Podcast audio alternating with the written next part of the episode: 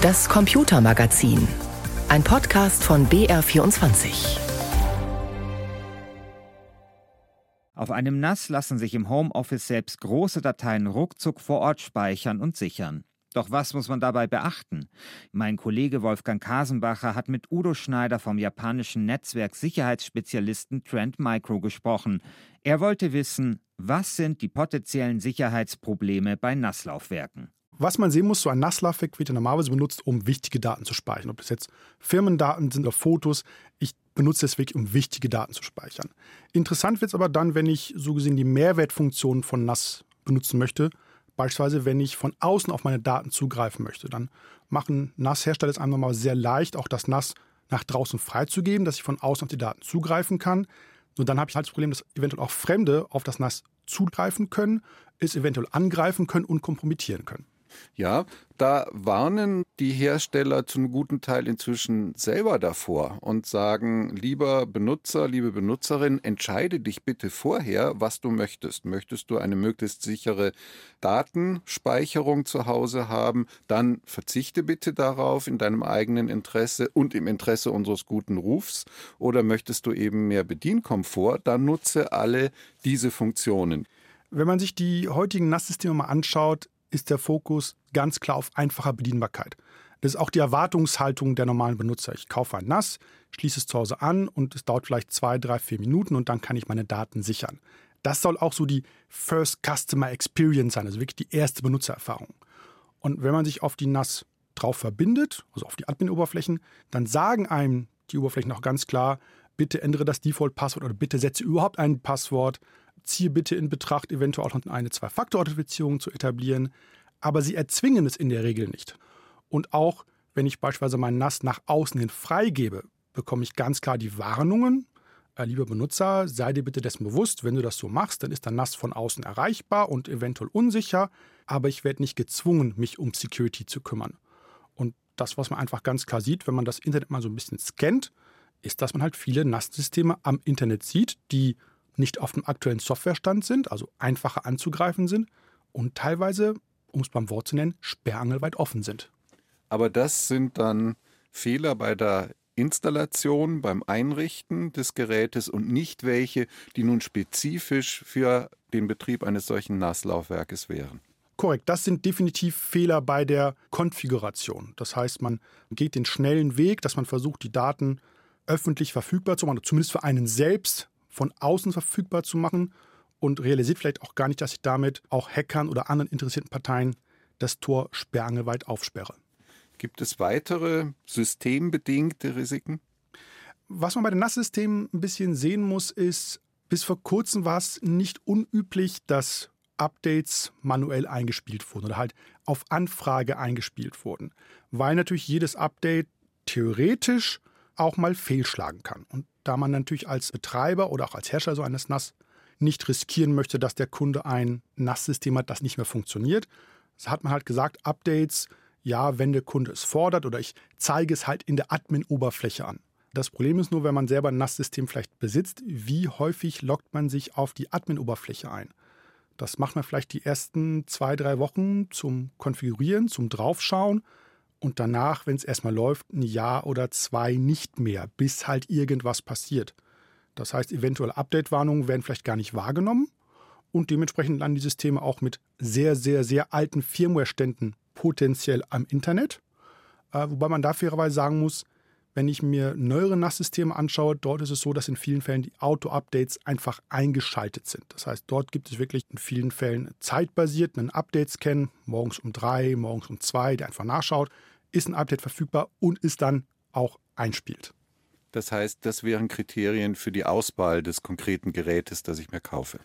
Das wäre ein Kriterium für die Auswahl des Gerätes oder vielleicht auch für die Konfiguration oder für das Update des Gerätes weil man muss ganz offen sagen, die Hersteller dieser NAS-Geräte machen im Großen und Ganzen einen sehr, sehr, sehr guten Job mit der Abwärtskompatibilität der NAS-Geräte. Das heißt, man kann in der Regel aktuelle Firmware-Releases auch auf Geräte aufspielen, die fünf, sechs, sieben Jahre alt sind. Das heißt, wenn ich ein Gerät gehabt habe, das vielleicht diese Update-Funktionalität automatisch nicht gehabt hat und ich in der Zwischenzeit auch nicht geupdatet habe, dann wäre es vielleicht eine gute Idee, jetzt zu updaten und dann dieses Auto-Update zugesehen einfach mitzubekommen. Wenn wir uns mal die Alternativlösungen anschauen zu dem Benutzen eines Nasslaufwerks, was wären denn da die klassischen immer noch im Hinterkopf mit der Situation eine geringe Uploadrate, also ich kann Firmenserver und Cloud-Dienste nicht gut erreichen. Was bleibt denn dann und was für Risiken hätten diese Lösungen? Was es als Alternative natürlich immer gibt, ist das lokale Speichern. Also auf der lokalen Festplatte oder vielleicht heutzutage mit schnellen Schnittstellen wie Thunderbolt oder USB 3, also externe Festplatten und externe SSDs. Ist eine Option, ist in vielen Fällen genauso komfortabel, manchmal sogar schneller als ein NAS-System, ist halt nicht so komfortabel, wenn ich halt mit dem Laptop in der Wohnung rumlaufe und halt immer meine Festplatte irgendwo dranhängt. Das heißt, das lokale Speichern, und lokal heißt nicht nur auf dem Laptop, sondern auch auf einer externen SSD, ist immer eine Option, ganz klar. Was auch mitspielt, sind trotz der Uploadrate Cloud-Dienste. Bei den Cloud-Diensten muss man unterscheiden, benutze ich diese rein online oder synke ich die Daten. Das heißt, wenn ich natürlich die Cloud-Dienste rein online benutze, bin ich natürlich an die Up- und Downloadrate der Cloud-Dienste gebunden oder meine eigenen Firmenserver, wobei bei eigenen Firmenservern spielt eventuell auch noch die Bandbreite der Firma eine Rolle. Bei den großen Cloud-Diensten muss man einfach mal stillschweigend davon ausgehen, die haben auf ihrer Seite genügend Bandbreite. Das heißt, wenn ich dort die Daten online immer runterlade, online bearbeite, bin ich ganz klar von der Download-Upload-Rate beschränkt wenn ich den Cloud-Dienst so eingerichtet habe, dass er lokal synkt, dann habe ich halt also die Daten. Synchronisiert, genau. sprich überspielt über Nacht oder sowas zum Beispiel. Genau, genau. Dass einfach ich einen Ordner habe, der bei mir auf der Platte mit dem Cloud-Dienst ist mal synchron gehalten oder synchronisiert wird, über Nacht oder halt im Hintergrund. Das heißt, ich arbeite mit voller Geschwindigkeit auf den lokalen Daten, habe dort keinen Performanceverlust, habe dort keine Einschränkungen, wenn es um Up- oder Downloadraten geht und im Hintergrund, wenn halt Zeit ist, wenn Bandbreite da ist, werden die Daten halt mit dem Cloud-Dienst synchronisiert. Das kann ich auch machen. Was man bei vielen dieser Lösungen sehen muss, ist, was ist mein Risikoprofil? Also wogegen möchte ich mich schützen? Wenn ich ein NAS-Gerät habe, dann vertraue ich dem in der Regel meine wichtigen Daten an.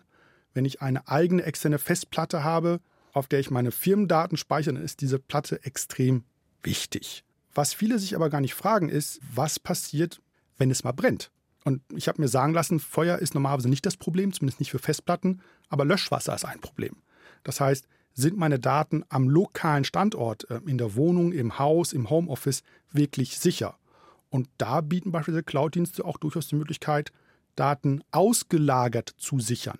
Dass ich halt wirklich sagen kann, ich habe meine Daten beispielsweise lokal synchronisiert über Nacht, habe aber im Falle des Falles falls der Laptop abraucht, falls es ein Feuer gibt, eine sonstige Katastrophe oder einfach nur, weil ich es vielleicht gelöscht habe aus Versehen, habe ich immer noch eine Kopie in der Cloud. Wenn ich jetzt den letzten Schritt weitergehe, gibt es auch durchaus eine Kombination aus beidem. Das heißt, wenn man sich heutige NAS-Systeme anschaut, gibt es auch durchaus dort die Option, vom NAS-System aus Cloud-Dienste einzubinden.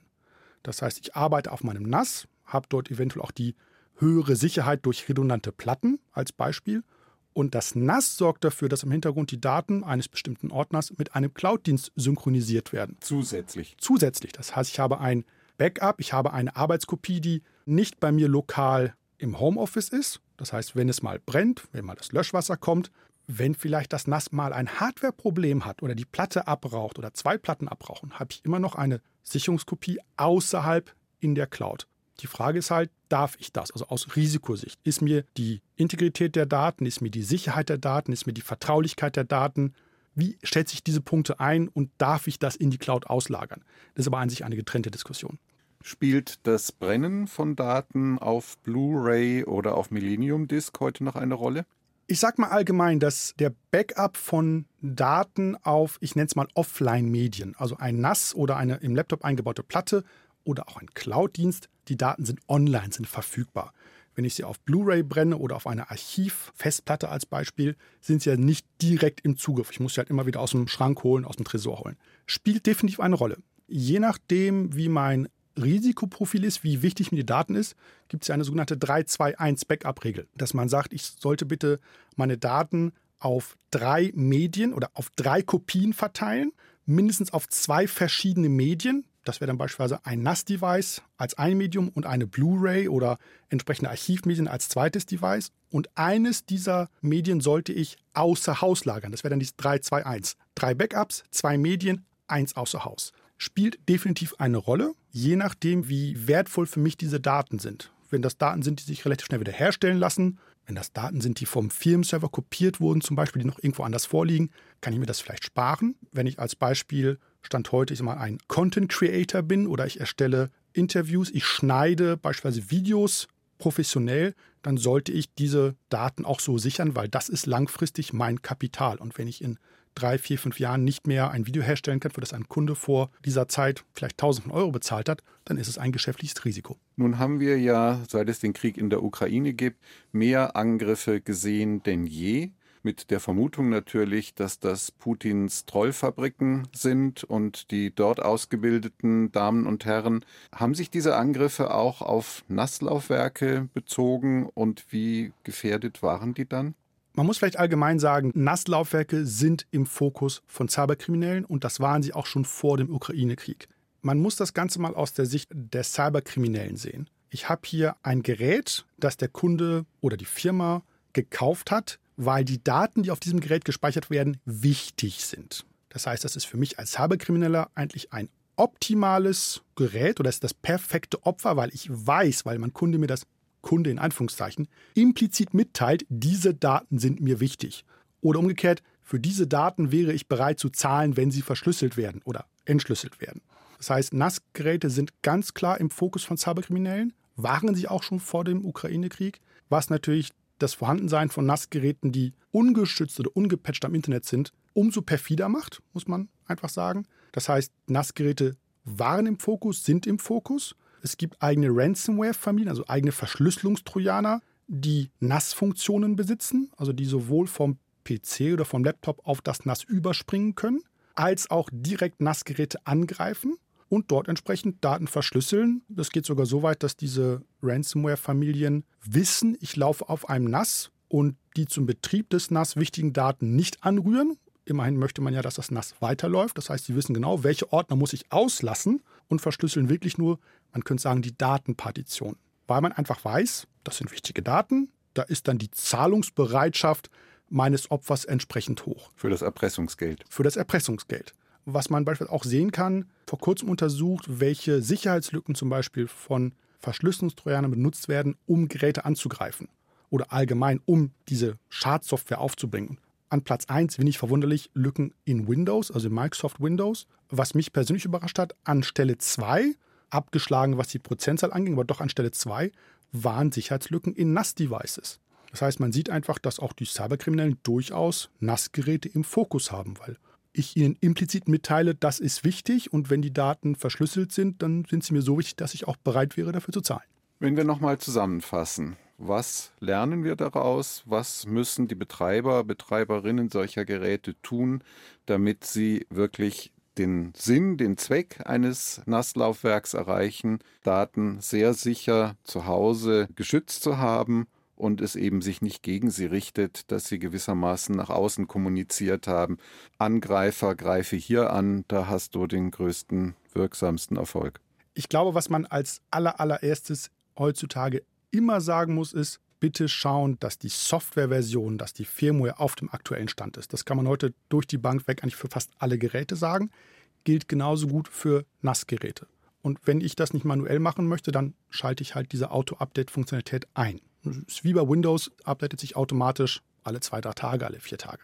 Darum muss ich mich nicht mehr kümmern. Wenn ich die Funktionalität, dass mein NAS-Gerät am Internet verfügbar ist, nicht brauche, dann bitte auch nicht aktivieren. Das passiert in vielen Fällen auch, wenn man das Gerät neu hat und man einfach sehen möchte, oh, wie toll es denn ist, meine private Musiklibrary von außen abspielen zu können. Das macht man dann vielleicht eine Woche und dann vergisst man diese Funktion. Bitte auch schauen, wenn ich das nicht mehr brauche, auch das Scheren nach außen, die Verbindung nach außen am NAS oder am Router auch wirklich abstellen. Wenn ich es denn wirklich brauche, das heißt, wenn ich mich dazu entschieden habe, ich brauche diese Funktionalität, ich muss von außen auf meine Daten zugreifen, muss man sich die Frage stellen, veröffentliche ich einfach das NAS-Device direkt nach draußen, also für jeden ersichtlich, oder richte ich mir beispielsweise heutzutage an meinem Router einen VPN ein, dass ich halt über einen VPN-Client einen verschlüsselten Tunnel. Einen verschlüsselten, einen nicht einsehbaren Tunnel zu meinem NAS-Gerät erstelle, sodass mein NAS-Gerät halt nicht von außen sichtbar ist.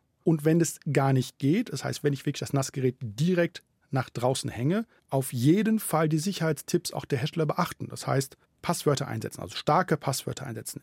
Im Zweifelsfall eine Zwei-Faktor-Authentifizierung aktivieren. Manche Geräte besitzen eingebaute Firewalls, manche Geräte besitzen eingebaute Netzwerkscanner, die halt schauen, was passiert denn gerade bei mir. Diese Funktion auch wirklich aktivieren.